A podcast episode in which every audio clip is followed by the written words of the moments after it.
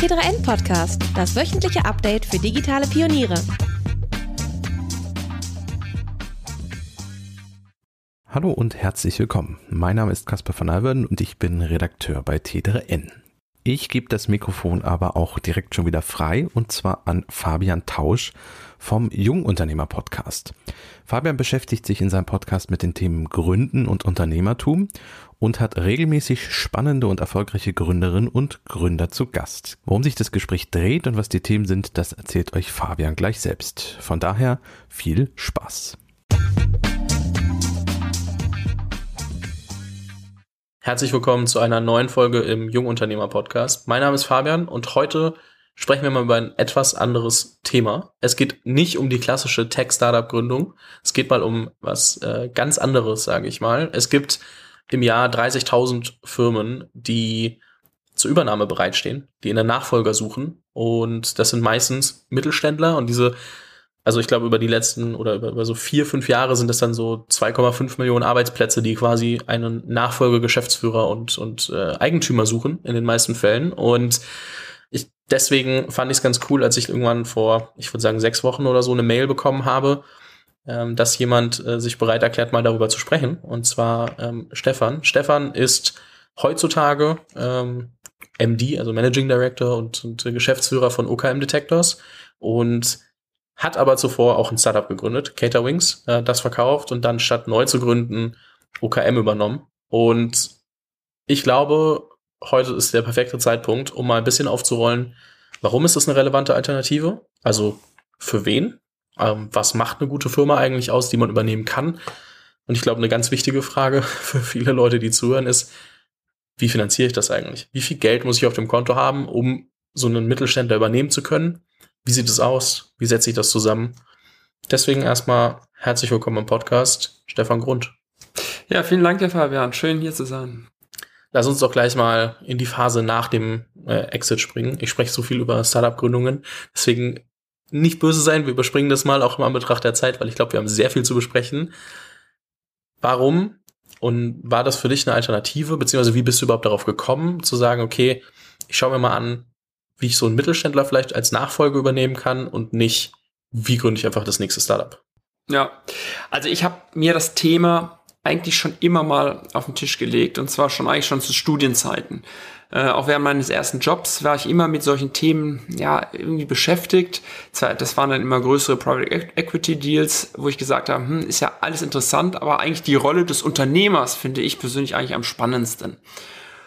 Und als wir dann ähm, ja, Caterings veräußert hatten, hatten, war die Frage, okay, was kommt als nächstes? Und dann habe ich mich mit dem Thema wieder auseinandergesetzt und wirklich mal ins Detail geschaut. Und für mich war die größte Frage, gibt es überhaupt ein Angebot? Gibt es überhaupt Unternehmen, die attraktiv sind zu übernehmen?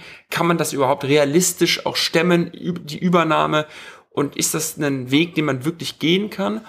Und habe einfach mit vielen Leuten gesprochen. Ich hatte Freunde, die haben genau das Gleiche mit anderen Unternehmen selbstverständlich, aber schon im Vorfeld gemacht. Und ich bin einfach mal hingefahren. Der Kollege wohnt in Bremen. Zwei Tage einfach mich mit denen mal ins Büro gesetzt und einfach mal ausgefragt und mal versucht zu verstehen, ist das was Attraktives für mich? Finde ich das spannend?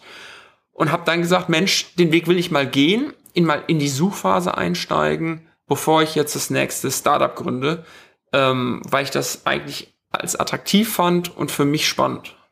Warum dann, also ich glaube, du musst einmal ganz kurz selbst erklären, was macht OKM eigentlich alles? Also was, was, äh, auch in welcher, also welche Zahlen muss man und ja. Eckdaten über euch erkennen, so dass man mal versteht, äh, beziehungsweise das kann man, glaube ich, zusammenfassen mit, äh, was hat OKM damals attraktiv gemacht? Also du hast ja wahrscheinlich mehr als eine Firma angeguckt und ähm, 100, ja. bist aber dann bei einer gelandet. Genau. Also im Endeffekt im September 2019 habe ich dann die OKM GmbH, OKM Detectors übernommen. Und OKM ist ein mittelständisches Unternehmen, Weltmarktführer in der Herstellung, in der Entwicklung und in der Produktion für Metalldetektoren, 3D-Ground-Scannern und Radaren. Das sind Produkte, mit denen ich vorher noch nie was zu tun hatte. Das Unternehmen ist in Altenburg, 30 Kilometer südlich von Leipzig, 25 Mitarbeiter ähm, sitzen dort und machen das seit über 23 Jahren. Die Gründer, ein technischer, ein kaufmännischer Gründer, wollten raus, haben sich auch nicht mehr so gut verstanden, ähm, wollten in Rente gehen und suchten einen Nachfolger. Und für mich war das Attraktive, es ist ein Unternehmen mit einer klaren IP, also es wird was hergestellt, es wird was entwickelt, man hat ein super Branding im Markt, äh, man verkauft in die ganze Welt, also von Südamerika, USA. Man hatte damals schon eine Tochtergesellschaft in Dubai, äh, um das Geschäft praktisch in der arabischen Welt selbst zu machen, so dass ich der Meinung war, sowohl aus ähm, ja vom Setup die, das Unternehmen machte damals drei Millionen Euro Umsatz, circa ein Drittel EBTA, also sehr profitabel für das, was man tat. Vor allem für 25 Mitarbeiter. Genau, ja, absolut. Und äh, ich fand einfach ein, ein, spannendes Unternehmen, sowohl wirtschaftlich, aber auch vom, vom, vom Thema, auch wenn ich damit nie was am Hut hatte, wenn man ganz ehrlich ist. Aber für mich war immer die, das Inspirierende und das, was ich haben wo äh, wollte, war immer, naja, es muss etwas Spannendes sein. Ich wollte nicht einen Händler übernehmen, der im Endeffekt Ware einkauft und 30% Marge draufknallt und weiterverkauft. Das, das, war mir nicht inspirierend genug. Ich wollte was entwickeln. Ich wollte eine Industrie formen. Also ich hatte da wirklich mehr Anspruch und war happy, als ich das Unternehmen dann im Januar oder im Februar 2019 zum ersten Mal gesehen habe auf der dub.de. Das ist eine deutsche Unternehmerbörse. Und dann über die nächsten sieben Jahre, äh, Monate echt kennengelernt habe und dann im Endeffekt dann auch am, beim Notartisch saß, um, um das Unternehmen zu übernehmen. Okay, das heißt von, sagen wir mal, erst Blickkontakt bis äh, Übernahme waren das dann sieben Monate. Genau, und das ist schnell, muss man ganz ehrlich sagen. Ähm, wenn ich mit Freunden spreche, das dauert normalerweise länger. Aber ähm, für mich war es halt so, ich habe Fulltime das gemacht. Ich habe mich im Januar hingesetzt und gesagt, okay, ich schreibe mal alle 350 M&A-Makler an, die es in Deutschland gibt. Ich gehe mal auf die relevanten Börsen, also die DUB und die Nextchange, so heißen die ähm, und habe einfach mal ganz viele NDAs unterschrieben, habe mit den Leuten, mit den M&A-Beratern gesprochen, mit den Unternehmern gesprochen, mir ein kleines Teaser schicken lassen, finde ich das attraktiv, finde ich das nicht attraktiv und eigentlich so mit 100 Unternehmen in Deutschland im Kontakt gewesen und dann läuft das halt weiter. Okay, macht man mal den ersten Call, fährt man mal dahin, ähm, geht mal in den Letter of Intent rein, macht eine Due Diligence, das habe ich am Ende auf drei Firmen gemacht und versucht mit dem Verkäufer einfach auch dann einen Deal hinzukriegen. Das ist natürlich dann so ein richtiger Prozess, der wird dann auch anstrengend. Äh, man weiß auch nicht, ob das positiv endet oder nicht, aber im Nachgang muss ich echt sagen, das OKM war eigentlich das attraktivste Unternehmen, was ich für mich gesehen habe. Nicht nur wegen den Zahlen, sondern auch, wie ich eben sagte, wegen des Themas, weil da wirklich eine Entwicklung stattfindet, eine gewisse IP ist, was für mich wichtig war. Und bin happy, dass es dann geklappt hat wie schnell hast du dich in das Thema reingefunden? Also musstest du Bücher wälzen am Ende, um äh, Metalldetektoren ähm, und alles drumherum zu verstehen? Oder wie sieht dein heutiger, heutiger Aufgabenbereich aus? Hm. Also für mich war am Anfang ganz klar, ich habe keine Ahnung von der Technik. Ich kann mich da zwar einlesen, aber werde das immer nur als, als ja, Hobbymensch machen können. Deswegen habe ich gesagt, der technische Gründer muss am Anfang mit dabei bleiben, damit nicht das technische Know-how aus, dem Unternehmen rausgeht. Und ich habe mich eigentlich nur auf das Kaufmännische dann fokussiert. Aber dann haben wir auch schnell daran gearbeitet, dass der technische Gründer praktisch all sein Wissen auch auf das Entwicklerteam, wir haben fünf Ingenieure dort sitzen, ähm, zu übertragen, dass das Wissen auf deren Schultern liegt. Und ähm, ich habe mich auch sukzessive dann ein bisschen mehr da einge eingefunden, habe Kundengespräche geführt, was wollt ihr eigentlich? Also sprich ganz normales Produktmanagement auch übernommen, ähm, so dass das dann eigentlich ganz gut lief. Und auch wenn ich jetzt kein Ingenieur bin, dass eine eine Entwicklungsfirma, äh, die wir auch einfach sind, mit, mit einer Produktion, auch dann funktionieren kann, wenn ich als Geschäftsführer jetzt nicht unbedingt das als Background habe. Was erwartet so ein ähm, Verkäufer eigentlich von dir? Also ich meine, du hast den Suchprozess, du schaust dir diverse Sachen an, verschiedene Faktoren, gehst in die Gespräche. Was ist die Erwartungshaltung des Verkäufers? Naja, von bis. Also manche Verkäufer sind einfach nur monetär interessiert. Andere Verkäufer, die ich auch primär kennengelernt habe, haben viel mehr Interesse. Das ist deren Baby. Ja, man muss das wirklich vorstellen. Zum Beispiel OKM wurde vor 23 Jahren gegründet ähm, die machen das ein, ein Vierteljahrhundert und das ist wirklich deren, ja, der, deren Baby. So und der, denen war wichtig, dass man das Unternehmen weiterführt, dass es nicht nach zwei Jahren in die Knie geht. Denen war wichtig, dass sie weiterhin in dem Dorf oder in der Stadt wohnen können. Und wenn sie am Sonntagmorgen zum Bäcker gehen und sich die Brötchen kaufen, dass dann die ehemaligen Mitarbeiter potenziell auch in der Schlange stehen und sagen, Mensch, äh, wir sind richtig happy, du hast einen tollen Nachfolger für dich ausgewählt. So, und das, das ist also den Verkäufern, von denen ich das Unternehmen hab, äh, gekauft habe, sehr wichtig gewesen, wo natürlich, ja, Preis ist ein Thema, eine Thema, eine, eine Thematik, aber auch ganz klar, äh, was macht man mit dem Unternehmen? Traut man dem Käufer das zu, dass er das auch weiterführt, nach vorne bringt? Ähm, So, und das, glaube ich, war unseren, bei uns immer relativ wichtig, war auch mir als Käufer wichtig, weil ich wollte keinen Verkäufer haben, der sagt, pass auf, leg mir Summe X auf den Tisch, egal wie du das finanzierst, und dann bin ich weg. Ähm, weil ich will ja, dass der nachhaltig auch ein Interesse daran hat, dass das Unternehmen weiter gut läuft, weil sonst kaufe ich auch eine Blackbox und das wollte ich ja gar nicht. Ähm, man guckt natürlich in die Zahlen, macht Due Diligence, aber bei diesen Unternehmen, die zwischen drei und fünf Millionen Euro Umsatz machen, kannst du gar nicht so sehr reinschauen wie bei großen Unternehmen. So, und deswegen war sowohl aus Verkäufersicht als auch auf Käufersicht super entscheidend, dass wir nicht nur vor dem Kauf, während des Kaufs, aber auch nach dem Kauf eng sind und die beiden die gleichen Interessen haben. Mhm. Jetzt hast du auch gesagt, Preis, ähm, da müssen wir jetzt dann, glaube ich, einmal nur kurz äh, vorziehen und mal kurz drüber sprechen, weil es einfach so ein Riesenthema ist, das, glaube ich, im Raum steht. Ne? Und ja. ich glaube, man das nicht als relevant erachten kann, bevor man nicht versteht, wie kann ich mir das Ding eigentlich leisten ja. oder kann ich das überhaupt?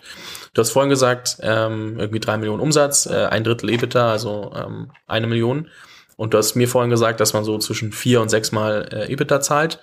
Ähm, ich glaube, die meisten können rechnen, dass das irgendwo zwischen 4 und 6 Millionen Euro sind und das schreckt erstmal ab, ja. äh, weil ich kann mir vorstellen, dass ähm, wenige Leute einfach 4 bis 6 Millionen Euro ähm, Cash haben, um das zu bezahlen. Ja. Wie läuft das ab? Ja, genau. Hab, hatte ich nicht, habe ich auch nicht. Also ganz klar.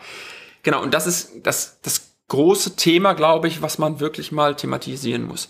Also es ist so, dass wir in Deutschland verschiedenste Finanzierungsoptionen haben und die muss man einfach anwenden. Ja.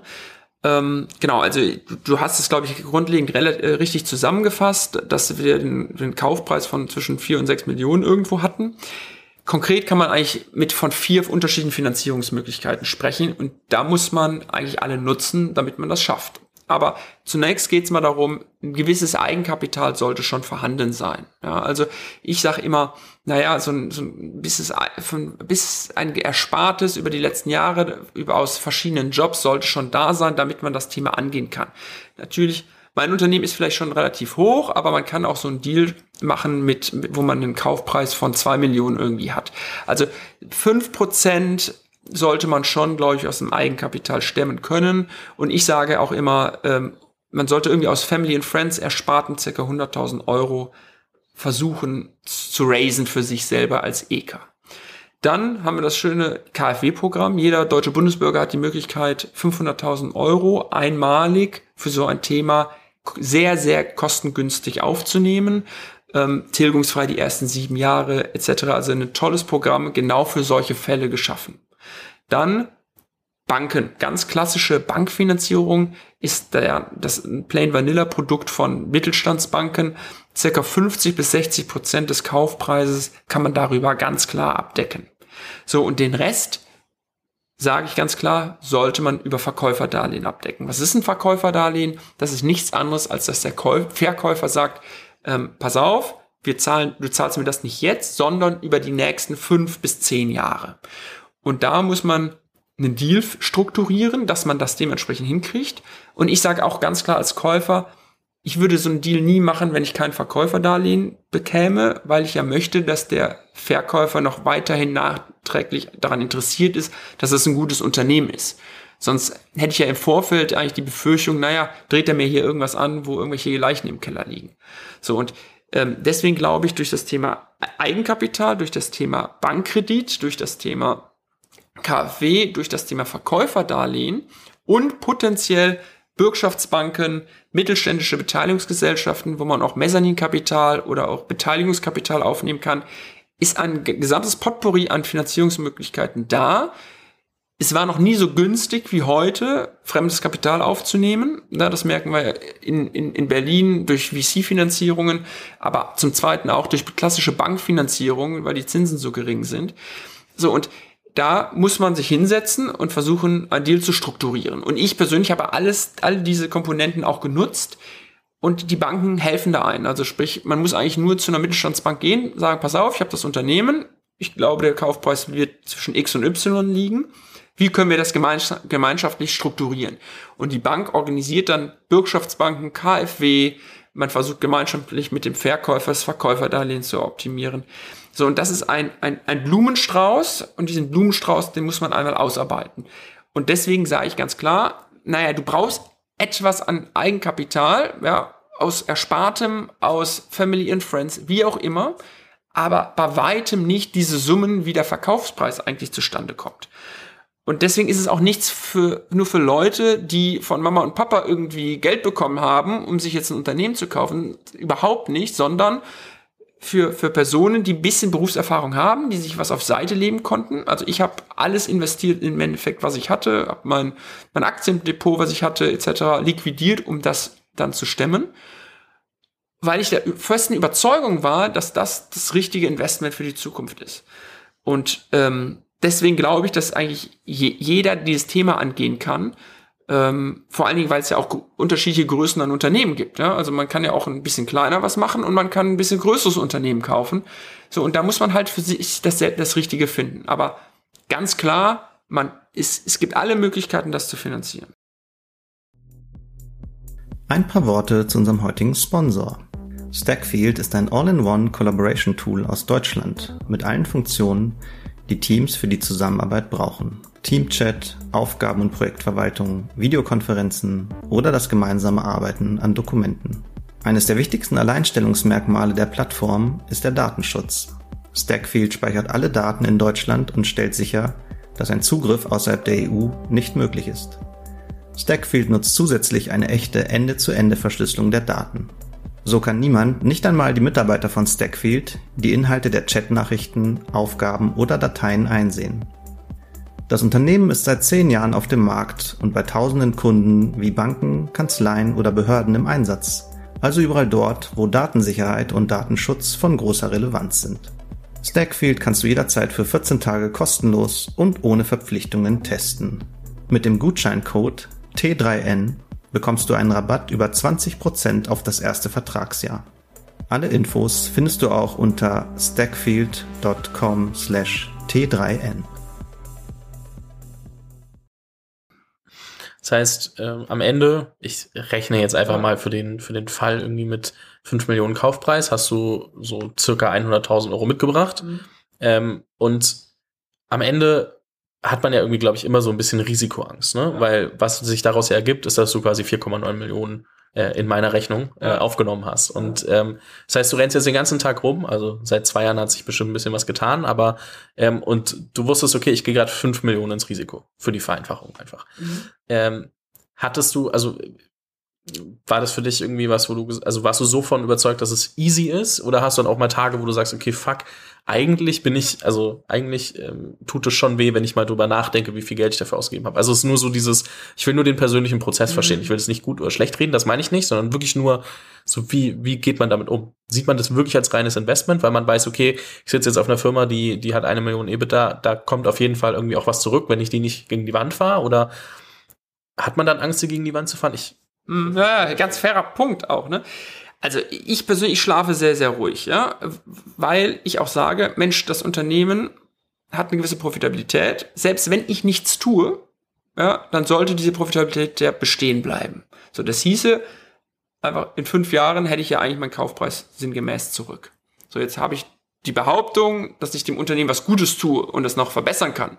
So, deswegen bin ich erstmal in mir ruhend. Aber du hast ja vollkommen recht dass wenn du irgendwann sagst, okay, morgen ist äh, Notarvertrag, ist es ganz klar praktisch, wo die Finanzierung herkommt. Und egal, ob das jetzt Bankfinanzierung ist, Verkäuferdarlehen, KfW-Darlehen, naja, das Geld muss ja schon irgendwie erwirtschaftet werden. Ne? Und natürlich ist das ein gewisser Druck, der dann da ist. Ich glaube aber, wenn wir, wenn wir als Unternehmer sprechen, als, als Jungunternehmer und wir uns unsere Optionen anschauen, gründen wir ein VC-finanziertes äh, Startup, gründen wir was und finanzieren das nur aus dem Cashflow. Da ist überall Risiko dabei. Und gewisse Risikoaffinität muss, glaube ich, schon da sein. Und du musst auch irgendwann springen. Ich glaube, es gibt viele Leute, die sich auch dafür interessieren und irgendwann nicht springen, weil sie dann zu sehr Respekt vor der Herausforderung haben, was auch okay ist. Aber irgendwann musst du dann auch das Risiko, glaube ich, nehmen und dann loslaufen. Und einfach ein, an sich, sich dir, also dir persönlich einfach vertrauen, das, was du dir angeschaut hast, und du machst das ja aus einer vollen Überzeugung. Ähm, und nicht, weil du denkst, naja, ob das klappt, weiß ich jetzt nicht so. Also deswegen den Mut haben, dann auch wirklich das durchzugehen und dann bist du im Alltag ja, und der Alltag läuft dann. Und es gibt auch weiterhin Möglichkeiten, wenn es mal schlechter läuft. Ja? Also wir zum Beispiel, ich habe 2019 gekauft, 2020 hatten wir Corona. Also Corona in unserem Hardware-Business. Naja, wir waren eigentlich nicht richtig betroffen. Ähm, eigene Re äh, Regionen waren sehr betroffen, wo wir hinverkauft haben. Andere waren gar nicht betroffen. Da haben wir praktisch mehr Umsatz rausgeholt. Aber das ist natürlich eine Unsicherheit da ähm, wo du am Anfang sagst, oh, was passiert jetzt hier? Ich habe jetzt vor drei Monaten diese Firma gekauft und jetzt haben wir die größte Wirtschaftskrise nach dem Zweiten Weltkrieg. Ähm, hätte ich mir vom Timing auch ein bisschen, bisschen besser gewünscht. So, aber natürlich denkst du da manchmal drüber nach, aber äh, sauber arbeiten und Probleme lösen, das ist aber in jedem Unternehmerjob nicht, also das Gleiche. Wenn du VC-finanziertes äh, Startup hast ja, und du hast noch eine Runrate von zwei Monaten und musst raisen und die, die Growth-Zahlen sind gerade nicht da, wo sie sein sollen, hast du auch Druck. So, ne? Also deswegen, es ist kein großer Unterschied. Es ist Unternehmertum. Es ist einfach ein anderes, anderes Feeling von Druck quasi wahrscheinlich. Ne? Man muss sich einfach nur mal, ähm, man hört die ganze Zeit von den Tech-Startups, man muss, glaube ich, einfach mal verstehen, dass das auch gibt. Ähm, was ich, was ich spannend finde, ist natürlich, dass man ja an so ein Unternehmen rangeht mit, okay, ich kann da auch noch was rausholen. Mhm. So, musst du ja machen. Also sonst hast du zwar auch irgendwas, was sich nach ein paar Jahren im, im Schnitt refinanziert, aber du hast ja trotzdem den Punkt, dass du denkst, okay, ähm, so der Value Add oder die Value Creation, dass es irgendwie sich, sich weiterentwickelt, ähm, muss ja da sein. Was hast du dir gedacht, ähm, als du da äh, reingegangen bist? Was kannst du bei Metalldetektoren und dem ganzen drumherum besser machen? War es der Prozess? War es irgendwie die Produktentwicklung? So, an welchen Punkten glaubst du, kannst du am meisten Wertschöpfung auch stiften? Ja, ganz wichtiger Punkt. Da, danach habe ich auch gesucht. Ich will ein Unternehmen, wo ich Wert stiften kann. Und ganz klar kann ich Wert stiften auf der Sales- und Marketing-Seite. Ähm, du musst dir das so vorstellen, ich kam an, es gab kein CRM-System. Ja? Es ähm, wurden nicht alle E-Mails in 24 Stunden bearbeitet, sondern die sind dann durchgerutscht oder sonst was. Es wurde auch nicht immer ans Telefon gegangen. Also es gab auch keinen Newsletter, es gab eine Webseite, die aus den 90ern war. Also es sind Themen da gewesen, wo ich gesagt, gesagt habe, Mensch, das sind low-hanging fruits, ja, indem man einfach das Standard Prozedere macht, was, was, was wir vorher gelernt haben. Einfach ein sauberes Vertriebsteam aufsetzen, ähm, ein sauberes Marketing aufsetzen. Und da war meine, meine Ursprungs, ja, Mensch, das wird dem Unternehmen schon mal was bringen, ohne dass ich Produktion, Entwicklung irgendwie überhaupt anfasse. So, und das, daran habe ich jetzt anderthalb Jahren, würde ich sagen, knapp zwei Jahren auch vollumfänglich und ausschließlich eigentlich dran gearbeitet. Ähm, so dass wir jetzt eigentlich in der Industrie da praktisch führend sind in dem gesamten Vertriebs- und Marketingansatz. Wir arbeiten mit über 50 internationalen Händlern zusammen, weltweit. Wir müssen die Sprachen abdecken, wir müssen ein gutes Key-Account-System haben, wir müssen die vor Ort unterstützen. Wir machen aber auch ein Direct-to-Consumer-Geschäft, das heißt, wir brauchen eine überzeugende Webseite mit überzeugendem Content über Video, über Text, über Bild. Wir brauchen äh, sauberes E-Mail-Marketing, wir brauchen eine gute Social-Media-Strategie, wir müssen gutes Paid Social machen in den jeweiligen Ländern mit dem jeweiligen Content. So, da müssen wir auch erstmal das Team intern rekrutieren. Wir müssen erstmal das, äh, das Verständnis schaffen, dass wir dahin wollen. Wir müssen äh, klar sagen, wie wollen wir unser CRM-System aufbauen, was haben wir für, wann wollen wir E-Mails beantworten, wie häufig machen wir Follow-ups, äh, wie äh, gehen wir eigentlich in ein Verkaufsgespräch strukturiert rein.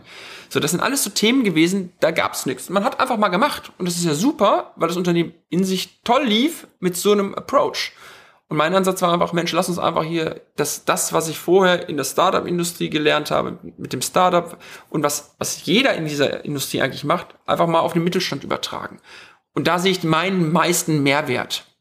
Und das haben wir jetzt sehr, sehr gut gemacht. Und jetzt gibt's neue Themen. Ja. Ich kann mir vorstellen, dass die Verkäufer das gut finden. Wie finden das die Mitarbeiter? Sind die, also es herrscht ja oft, wenn man aus der Startup-Szene kommt, dieses Vorurteil, dass der Mittelstand recht langsam ist und nicht, vielleicht nicht ganz so innovativ, wie, wenn du da reinkommst, was für eine Kultur hat geherrscht bei, bei OKM, weil du gehst ja nicht hin und, und erschaffst deine Kultur, weil du von null auf eine Firma aufziehst, sondern du gehst ja in eine bestehende Kultur. Mhm. Und du musst dich dann quasi ja auch, also die Mitarbeiter haben auch eine gewisse Erwartung wahrscheinlich an den neuen Chef. Mhm. So.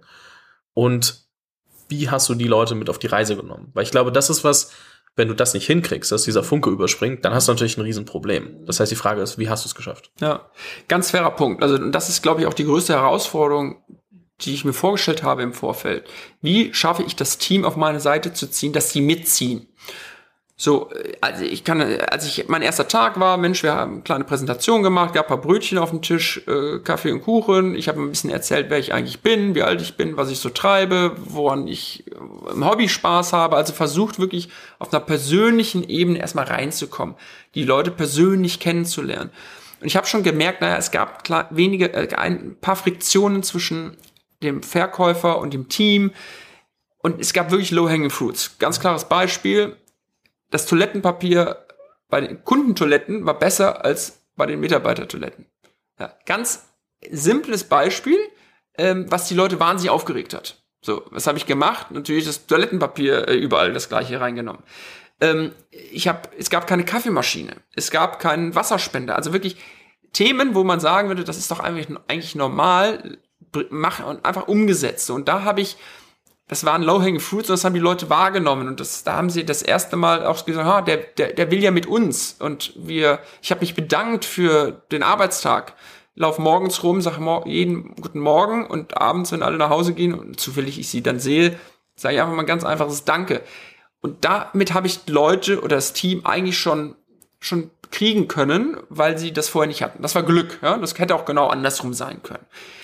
Aber es geht ja eigentlich um was ganz anderes. Es geht ja darum, dass ich auch das klar kommuniziert habe, das Anspruchsniveau im Unternehmen wird steigen. Ja, ich habe einen höheren Anspruch an jeden Einzelnen, an seinen Job. Im Vertrieb will ich, dass ihr nach Strukturen arbeitet. Im Marketing will ich viel höhere Qualität haben. Ich will bei den Entwicklungen, Entwicklungsingenieuren deutlich mehr Output haben. Ich will in der Produktion höhere äh, Qualität haben und einen höheren ähm, Durchfluss von, von, von Produkten am Tag, beispielsweise. War auch so. So, und da muss man ganz klar einfach mit den Leuten sprechen und ihnen ganz klar sagen, was ich erwarte. Und ich erwarte aber auch, dass sie den Mund aufmachen, wenn es nicht funktioniert, wenn es Probleme gibt, etc. So, und so hat sich das eigentlich über das erste halbe Jahr entwickelt, wo man gesehen hat, manche Leute nehmen das auch an, die sagen, okay, ich verstehe, der Stefan gibt mir als Abteilungsleiter in der, in der Produktionsabteilung die Verantwortung, dass wir jetzt zehn Prozent mehr am Tag produzieren. Ich bin dafür verantwortlich, aber ich gehe auch zu ihm, wenn ich Probleme sehe, warum ich das nicht hinkriege. Kein Material da, nicht genug Leute, ähm, blöde Arbeitsprozesse etc. So, und dann haben wir auch teilweise von den Zielen ab, ähm, Abschied genommen, weil wir es dann nicht umgesetzt haben. So, und das ist, glaube ich, und manche Leute haben geblockiert, ja, die, die kamen nicht klar mit diesem höheren Anspruchsniveau. So, und da haben wir natürlich auch ein bisschen am Team ge was geändert, haben teilweise neue Leute reingekriegt, haben auch Leute in andere Jobs gesetzt, bei uns intern, damit wir als Team dahin kommen, ohne die Leute zu verlieren. Und das ist, glaube ich, wahnsinnig wichtig, weil das sind das sind nicht die Leute, die du hier in Berlin Mitte hirest für dein neues Startup, höchst motiviert, arbeiten zwölf Stunden am Tag, äh, kriegen ihre Shares am Unternehmen ähm, und, und geben einfach Gas, um das Unternehmen nach vorne zu bringen, sondern das sind ganz normal 9-to-5-Jobs, die kommen morgens um 9, die gehen um 5, die wollen ihren Urlaub nehmen, die haben ihre Familie zu Hause. Und das ist auch vollkommen okay. Und das Anspruch, der Anspruch an, an das Unternehmen ist auch nur dieses 9-to-5, aber in diesen acht Stunden am Tag will ich voll, volle Konzentration haben. Und ich glaube, das zu vermitteln, war wichtig am Anfang und hat dann geklappt, aber bei manchen auch weniger geklappt, muss man ganz klar sagen. Ne? Also das ist, das, dann kann es auch knallen. Ne? Okay, das heißt, das eine ist, da reinkommen und zuzuhören und einmal zu verstehen, wie ist das aktuelle Klima und was sind vielleicht eben Dinge, die man leicht ändern kann. Mhm. Also fünf Euro mehr für im, im Monat für das eine für das Klopapier auszugeben äh, oder mhm. dann das anzupassen, dass da einfach Reibung rausgenommen wird, genau. Äh, ist ja wahrscheinlich relativ einfach ja. verglichen mit ähm, wenn jetzt da irgendwie so richtig Krieg herrschen würde. Ja. Ne? Also so und dann zu versuchen, die Leute durch diese einmal zuhören und dann mit auf die Reise zu nehmen, indem man ihnen einmal klar sagt, was wo man selbst hin möchte was das für jeden Einzelnen bedeutet und dann aber auch zu schauen, okay, ähm, falls jemand ähm, in Position A nicht passt, dann nicht irgendwie zu sagen, okay, du musst direkt gehen, sondern vielleicht auch in Position B zu setzen. Und wenn man dann merkt, okay, hey, irgendwie passt gar nicht, dann in einem äh, Approach quasi was zu ändern. Genau, und du brauchst auch das Commitment des Teams. Es bringt nichts, wenn du da auftrittst und sagst, du musst raus, sondern das Team muss checken, es funktioniert nicht mit Person A oder B. So, und der, der Wunsch, da was dran zu ändern, muss aus dem Team kommen. Ähm, und das ist mir wahnsinnig wichtig. War mir vorher auch schon wichtig im Startup, aber das ist mir jetzt um, umso wichtiger, weil wir haben Leute, die sind seit 16, 21 Jahren im Unternehmen. Und das ist wichtig für uns, weil die die Erfahrung haben. Ähm, und wir können nicht das, wir wollen auch gar nichts äh, komplett austauschen. Und die Leute, die, die leben für das Unternehmen, die sind, die machen das seit Jahrzehnten teilweise. Das ist, und das, teilweise bin ich echt positiv überrascht, wie sehr die sich reinknien, ja, und im, im, am Wochenende oder in, im Urlaub da teilweise Sachen machen, die sie gar nicht machen müssten. Ja, und dann auch von ihren Freunden, die andere Jobs haben, die zeigen den Vogel, wenn am Wochenende mal in die E-Mails reingeguckt wird. So, aber trotzdem diese Überzeugung haben, das geht nur, wenn du als Team auftrittst und wenn du, wenn du, wenn du einer von denen bist und nicht von oben herab ähm, da die Sachen durchdrückst. Mhm.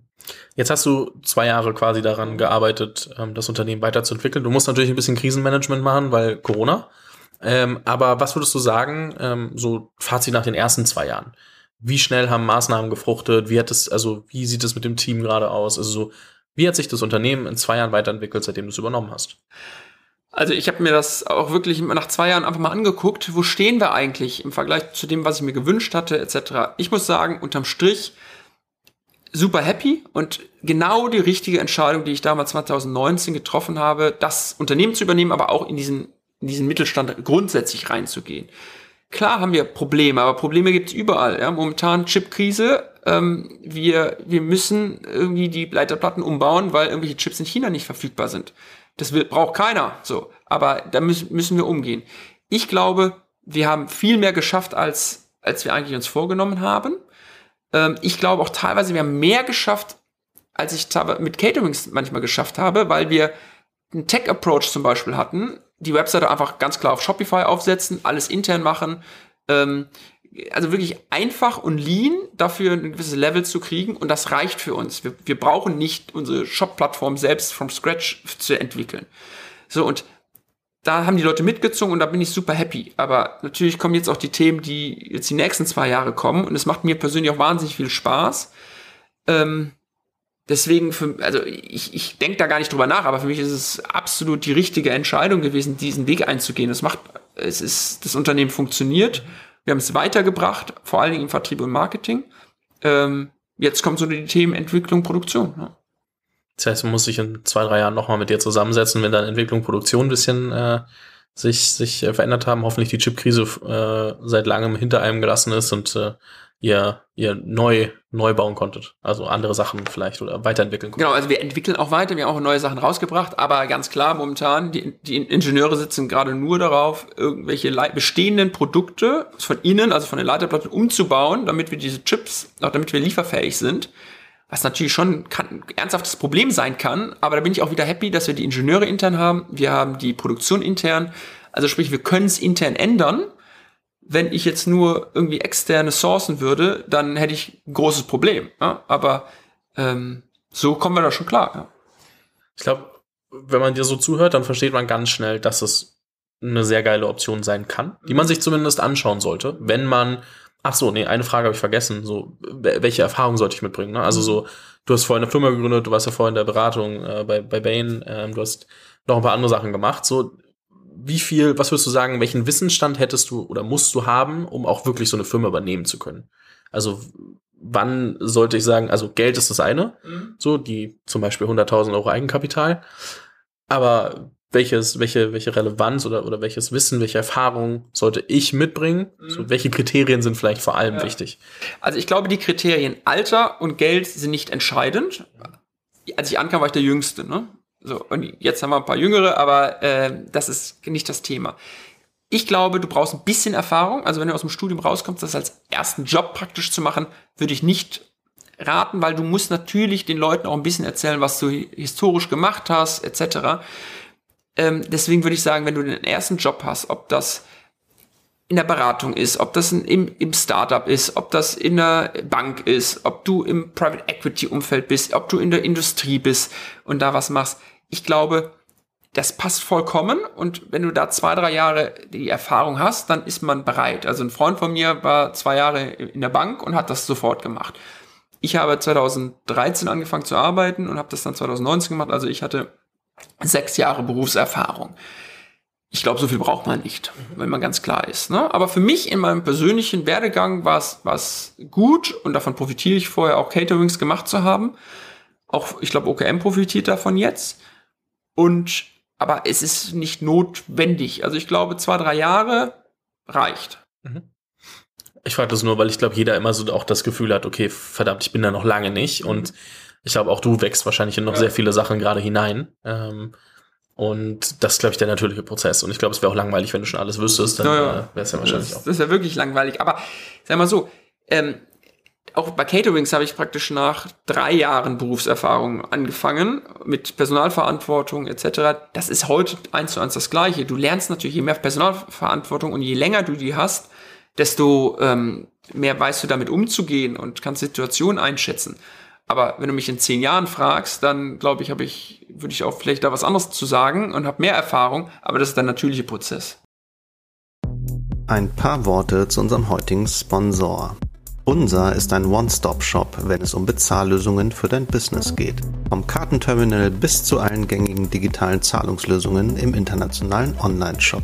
Egal, ob du gerade startest oder bereits ein Big Business bist, dank individueller Betreuung bekommst du genau das Payment-Paket, um dein Business richtig groß zu machen. Werde schneller zum Bestseller. Infos gibt's unter unser.com Unser mit Z geschrieben. Ähm, wo ich eigentlich gerade hinaus wollte, bis mir aufgefallen ist, dass ich die Frage noch vergessen hatte, ähm, ist so, das nochmal strukturiert quasi durchzugehen. Ich glaube, wir haben über alle Faktoren gesprochen, die irgendwie reingehören in, in den Prozess. Aber ich glaube, die nochmal einmal kurz strukturierter darzustellen für jemanden, der sich jetzt fragt, okay, ich will mir das mal anschauen, wo fange ich eigentlich an, ist, glaube ich, gar nicht so verkehrt. Also, was du vorhin gesagt hast, ist, ähm, du hast irgendwie was waren das, 300, 100 oder 300 äh, M&A-Beraterfirmen? Äh, genau. 300 waren das. Also als ich entschieden habe, ich möchte das Thema Mittelstand angehen, ja, habe ich gesagt, okay, es gibt drei Möglichkeiten, wo ich Unternehmen finden kann. Möglichkeit eins ist über M sogenannte M&A-Berater. Das sind kleine Investmentbanken. Teilweise Ein-Mann-Investmentbanken. Da gibt es 350 Stück in Deutschland. Ich habe ein Anschreiben gemacht, ich habe einen Lebenslauf geschrieben und habe eine schöne E-Mail an jeden rausgeschickt und versuche mit denen zu sprechen. Hallo, ich bin Stefan, ich habe das und das vor, hast du interessante Unternehmen für mich? Zweiter Ansatz ist über die Börsen zu gehen. Da gibt es die Deutsche Unternehmerbörse, dub.de und es gibt die Next Change. Viele Unternehmen drauf, nicht alle super, aber OKM habe ich da gefunden. Dritter Approach ist Kaltansprache, also sprich, ich suche mir Unternehmen über Datenbanken, wo der Gründer wahrscheinlich über 60 ist, schreibe da einen Brief hin und sage, willst du mir dein Unternehmen äh, verkaufen? Bisschen vereinfacht ausgedrückt. Da habe ich mich, das habe ich nicht gemacht, weil ich der Meinung war, da ist der Weg, der Sales Cycle bis zum Notar zu kommen, viel zu lang, viel zu aufwendig. Das heißt, ich habe mich auf die M&A-Berater und auf die Börsen fokussiert. In Summe hatte ich dann eigentlich Kontakt mit 100 Unternehmen. Ich habe 100 Teaser dann gelesen. Von diesen 100 Teasern würde ich sagen, habe ich mit 60 Unternehmen telefonisch auf jeden Fall gesprochen die näher kennenzulernen, ob über den Berater oder mit den Verkäufern. Habe dann ungefähr 25 Unternehmen besucht, hingefahren und bin dann mit drei Unternehmen in eine DD-Phase gegangen, wo es auch ein Letter of Intent gab und dann eins gekauft. So war der, der Funnel. Das waren, wie ich sagte, neun Monate intensive Zeit. Und im Endeffekt ist das ein Sales-Job. Ja? Also du, ich habe ich hab HubSpot mir als CRM-System aufgebaut und da sukzessive das durchgearbeitet. Hat mir auch wahnsinnig viel Spaß gemacht. Ähm, und du fällst dann aber auch aus Prozessen teilweise raus. Ja? Also in, bei der Due Diligence-Phase, wo ich ja drei gemacht habe, bei dem einen bin ich rausgeflogen, ja, weil da, es gab einen anderen Käufer, der einfach mehr geboten hat. Das andere wurde dann für mich uninteressanter und dann OKM war auch viel Wettbewerb dabei ich war auch schon mal bin auch raus aus dem Prozess geflogen, weil die Verkäufer sich auch für jemand anders entschieden haben. Also es ist nicht immer nur Geld, es ist nicht immer nur ähm, äh, die Verhandlung, sondern es ist dann auch einfach mal persönlicher Gusto seitens der Verkäufer. Aber dann hat der Verkäufer hat sich nicht mit Altenburg angefreundet, der wollte da nicht hinziehen und dann war ich wieder im Spiel und dann ähm, hatte ich Glück, dass es dann geklappt hat. Du bist ja jetzt auch nicht so richtig nach Altenburg gezogen. Du pendelst ja auch noch zwischen Altenburg. Genau, ich lebe hier in Berlin, genau, und fahr, bin von Montagsmorgen bis Donnerstagabend in Altenburg. Ja. Also ähm, ich habe auch immer gesagt, ich möchte mein privates Leben unabhängig vom beruflichen Leben haben. Also sprich, auch wenn das jetzt Unternehmen auf der Schwäbischen Alb gewesen wäre, hätte ich das genauso gemacht. Wäre es jetzt klasse gewesen, wenn ich ein Unternehmen hier in Berlin Mitte gefunden hätte, ja klar, aber da wäre vielleicht der Wettbewerb viel größer gewesen. Deswegen passt es schon. Das heißt, du hast dir die, das, die, die Firmen angeguckt, und zwar super viele, wie wir gerade gehört haben. Jetzt natürlich nochmal für jemanden, der sich jetzt nochmal damit beschäftigt. Mhm. So. Welche Faktoren schaue ich mir an? Also worauf hast du im Teaser geachtet? Worauf hast du in den Gesprächen geachtet? Was waren die wichtigsten Faktoren, um überhaupt mal zu verstehen, ist die Firma spannend oder nicht? Ja. Punkt eins ist Location. Ich habe gesagt, es muss im deutschsprachigen Raum sein. Ähm, weil das Hast du viel Internationales gesehen oder hast ja, du es bei den M&A schon? Ja, Osteuropa kommt einiges rein. Ähm, und ja, Italien hat ja auch einiges reingekommen. Das kommt dann auch über die M&A-Berater einfach rein. Das habe ich sofort ausgeschlossen. Aber ich habe gesagt, ich suche deutschlandweit. Ich habe bewusst gesagt, ich suche nicht in Berlin Mitte. Ich habe einfach bin offen ran zu, rangegangen. Zweiter Punkt ist Performance. Ich glaube, es bedarf eines wirklich profitablen, cash generierenden Unternehmens, ähm, welches in einer gewissen Größe ist, weil diese Größe ja auch dann wiederum dein, dein Kaufpreis bestimmt und du kannst, kannst ja selber ausrechnen, welche Größe kannst du dir auf Deutsch leisten. Und ich habe halt geguckt nach Unternehmen zwischen 500.000 und einer Million EBITDA. Ne, das war meine Größe, vor allen Dingen, weil du da auch noch nicht im Wettbewerb mit den Family Offices, mit den Small Cap Private Equity Funds bist. Die gucken ab einer Million EBITDA. Darunter bist du eigentlich nur in Konkurrenz mit Leuten aus deiner Peer Group, die was ähnliches machen wollen und da ist der Wettbewerb noch nicht so hoch. Dritter Punkt, ganz klar ähm, Industrie. Ich habe, ich, wie ich eben schon mal sagte, ich wollte kein Handel. Ich wollte wirklich, ein, ein, dass das Unternehmen Mehrwert generiert, IP hat, was wirklich was wert ist. So deswegen ähm, OKM, wir, wir haben Ingenieure, wir entwickeln, wir produzieren, wir verkaufen. Und das war perfekt, was ich wollte. Vielleicht, muss man ganz ehrlich sein, war es etwas zu sehr in der Wertschöpfungstiefe, weil ich ja keine Ahnung von Detektoren und kein Ingenieur bin. Deswegen würde ich sagen, das war, da habe ich mich, da habe ich eigentlich mehr gemacht, als ich eigentlich wollte, wenn man ganz, ehrlich ist. Viertes Kriterium, Kunden. Also über Caterings habe ich viel B2B-Vertrieb äh, gemacht. Und deswegen wollte ich eigentlich auch im B2B-Vertrieb bleiben. Wir haben bei OKM ca. 65% geht über Händler. Das heißt, da ist B2B-Vertrieb, aber wir bauen das Direct-to-Consumer massiv aus. Macht auch Spaß, aber da habe ich eigentlich auch mein Kriterium, muss man fairerweise sagen, nicht ganz getroffen. So. Ja, und das sind eigentlich die wenigen, aber für mich die entscheidenden Kriterien gewesen. Und dann habe ich auch mal drauf losgesucht. Industrie habe ich gar nicht, also ich habe nicht gesagt, es muss jetzt in der Detektorenindustrie sein oder sonst was. Ich habe einfach mal geguckt, was reinkommt und auch mal so ein bisschen auf den Bauch, gehör, äh, Bauch gehört. Fällt dir das, gefällt dir das gut? Möchtest du das? Kannst du dir das vorstellen überhaupt? So, und ganz entscheidend wird dann auch sein, wenn du den ersten Besuch im Unternehmen machst. Du gehst da rein und du merkst relativ schnell, kannst du dir das vorstellen, hier jetzt Geschäftsführer zu werden? Und da hatte ich auch häufiger das Gefühl, nee, überhaupt nicht.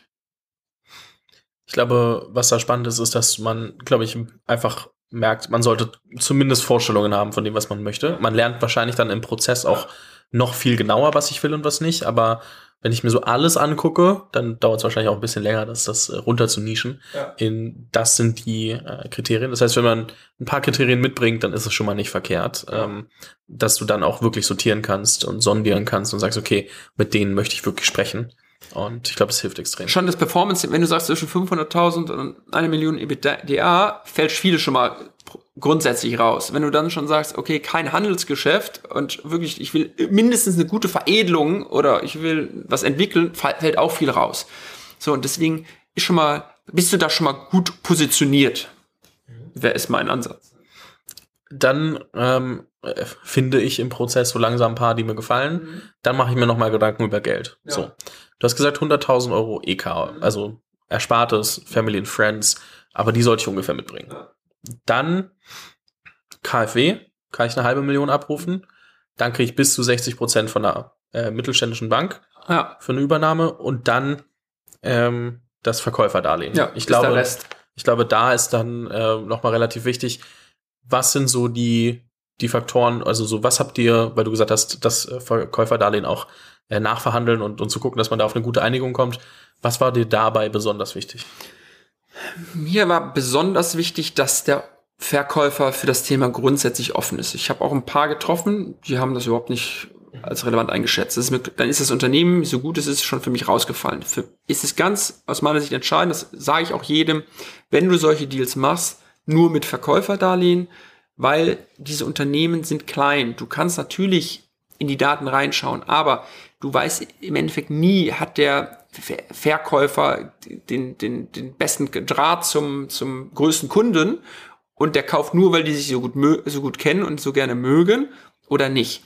So, und das kannst du natürlich versuchen zu analysieren. Äh, das geht auch bei einer 100 Millionen Firma viel einfacher und besser, weil da viel mehr Leute sind, das auch viel mehr Schultern ist, als bei einer 3 Millionen Firma. Deswegen ist dieses Verkäuferdarlehen so wichtig, dass der Verkäufer ein finanzielles Interesse daran hat, dass das Unternehmen nachhaltig, langfristig gut funktioniert. So, und das ist der, der Hauptgrund. Die Themen sind dann auch immer, okay, wie verzinst du dieses Verkäuferdarlehen? Ähm, da gibt's von bis, muss man ganz klar sagen. Aber das ist dann Verhandlungsmasse. Ich glaube, der Verkäufer will einen Preis X, du als Käufer, naja, du ist meistens da drunter. So, und dann musst du dich an den Tisch setzen und wenn du für dich persönlich sagst, sagst, ja, ich will den Deal, ich will das Unternehmen und der Verkäufer wird dann schon mitmachen, dann hast du das Verkäuferdarlehen mit, mit der Laufzeit, mit dem Zins praktisch als Verhandlungsmasse auch den Endkaufpreis praktisch zu, zu definieren. Das ist dann eine ganz menschliche Sache. Du musst dich an den Tisch setzen. Lieber Verkäufer, ich will das machen. Willst du das auch mit mir machen? Ja, und wenn der das auch will, dann glaube ich, findet man immer eine Lösung. Und deswegen ist das in diesem Segment, glaube ich, so entscheidend. Und wie gesagt, ich würde keinem empfehlen, das ohne Verkäuferdarlehen zu machen. Mhm. Finde ich, äh, ist, glaube ich, eine wichtige Insight. Ne? Hat, hat wahrscheinlich keiner, der sich damit nicht beschäftigt hat, vorher drüber nachgedacht. Genau. Dementsprechend. Ähm, und das ist auch ein Großteil des, des Akquiseprozesses oder des, der Finanzierungssumme, muss man ganz klar so sagen. Ne? Ist aber auch okay. Und ähm, so, fun so funktionieren diese Deals, muss man ganz klar sagen. Das ist so in dieser Industrie. Mhm müsste irgendwie so, wenn ich rechne, irgendwie, wenn dir die Bank 60 Prozent gibt, irgendwie so bei 30 Prozent fast rauskommen, mhm. ungefähr. Schon, schon nicht wenig ja. bei, bei so einer Summe. Deswegen. Ähm Aber aus Verkäufersicht kannst du auch sagen, Mensch, 70 Prozent bekommt er jetzt sofort und 30 Prozent über die nächsten Jahre. Das ist auch als, würde ich auch als Verkäufer als eine attraktive und gute Sache sehen. Und es ist ja auch nicht so, dass du als Verkäufer nichts mehr mit dem Laden zu tun haben willst. Du hängst doch an den Leuten, du hängst an den Produkten, du hängst auch ähm, an dem Thema. So, und das fällt dir ja auch nicht einfach, dann loszulassen. Also deswegen glaube ich, ist das für beide Seiten eine attraktive Geschichte. Wir nehmen jetzt mal an, wir haben alles bis Finanzierung auch geklärt, wir haben uns geeinigt. Ähm, der erste Tag in der neuen Firma. So, wie gehe ich da rein? Mhm. Also ich kann dir nur sagen, wie ich reingegangen bin. Ne? Ich bin um äh, halb zehn da angekommen. Zehn Uhr haben wir alle Leute zusammen zum Frühstück eingeladen. Ich habe mich vorgestellt. Wussten die das davon schon? Davor schon? Oder sind die zum Frühstück gekommen, haben da die Nachricht bekommen? Naja, es ist, ja, es war so, dass in unserem spezifischen Fall, dass die da erst die Nachricht bekommen haben. Ne? Kann man vielleicht auch anders lösen. War nur ähm, eine Verständnisfrage, glaube ich. Aber genau, aber bei uns war es so. Aber die Leute haben das schon erahnt, ja. Also da sind ja, ich bin ja auch ein paar Mal da durchs Unternehmen gelaufen, ne? muss man fairerweise sagen. Die wussten, was im, dass etwas im Busch ist. So, jedenfalls, ich kam da an, haben wir 10 Uhr ein Frühstück gemacht. Ich habe mich vorgestellt. Eigentlich wenig über meine, was ich fachlich gemacht habe, sondern eigentlich nur persönlich. Ne? Wie alt ich bin, was für Hobbys, ich suche noch eine Wohnung, kann mir jemand helfen, solche Themen, um einfach die Leute sagen, oh, das ist netter. So, das war das einzige Ziel in diesem Gespräch. So, und dann habe ich mich ähm, die nächsten Tage und Wochen mit jedem hingesetzt und einfach nur zugehört ja? und gar nicht gar nichts was entschieden, bis auf diese Toilettenpapiernummer natürlich und ein, zwei Sachen schon, aber nichts Relevantes im Prozess. Einfach nur zugehört, gefragt, wie gefällt's dir hier, läuft, was läuft gut, was läuft schlecht. Und da hörst du relativ schnell, was gut ist und was schlecht ist. Und dann setzt du dich mit den Leuten hin, okay, lass uns das mal gemeinschaftlich ändern. Und diesen Weg da reingehen ist, glaube ich, macht Sinn für ein, für ein, Unternehmen, was in sich profitabel ist und funktioniert. Wenn du natürlich ein Problemunternehmen hast, dann musst du, glaube ich, da härter reingehen. Aber das ist gar nicht mein, mein Stil oder mein, meine Absicht. Ich wollte ja auch ein profitables Unternehmen haben. So, und deswegen kann man denen ja erstmal keinen Vorwurf machen, weil das, was sie tun, ist ja der Grund dafür, dass ich das Unternehmen überhaupt gekauft habe kann man ja nicht sagen, naja, jetzt das und das macht ihr aber grundlegend schlecht. So, deswegen einfach, ich habe die eingeladen, mir zu erläutern, wie ihr Geschäft funktioniert. So. Und das hat ganz gut funktioniert. Und dann sind wir da dementsprechend dann die nächsten Wochen vorangegangen. Ich glaube, als Startup-Gründer denkt man erst, ja, okay, ich muss da rein alles anders machen, aber man kommt ja in einen Laden, der läuft. Also genau. der, und der läuft gut. Ja. Sonst hätte man den ja nicht gekauft. Genau. Und ich glaube, das muss man gerade auch noch mal kurz ähm, verdauen und sich nochmal vor Augen führen. Du musst da nicht reingehen und alles ändern. Du könntest auch reingehen, das, den Laden normal weiterlaufen lassen und es würde wenn jetzt nichts irgendwie sich drastisch verändert, trotzdem erstmal gut funktionieren. Genau. So, und du kannst dann gucken, wie nehme ich die Leute mit von gut zu noch einen Ticken besser und noch einen Ticken besser. Aber dafür musst du ja das Geschäft verstehen. Also so auch von den Mitarbeitern lernen, was gehört dazu, um dann die richtigen Stellschrauben zu finden, zusätzlich zu dem, was du vielleicht im Kopf schon hast, wo du sagst, okay, das sind die Dinge, die wir machen können.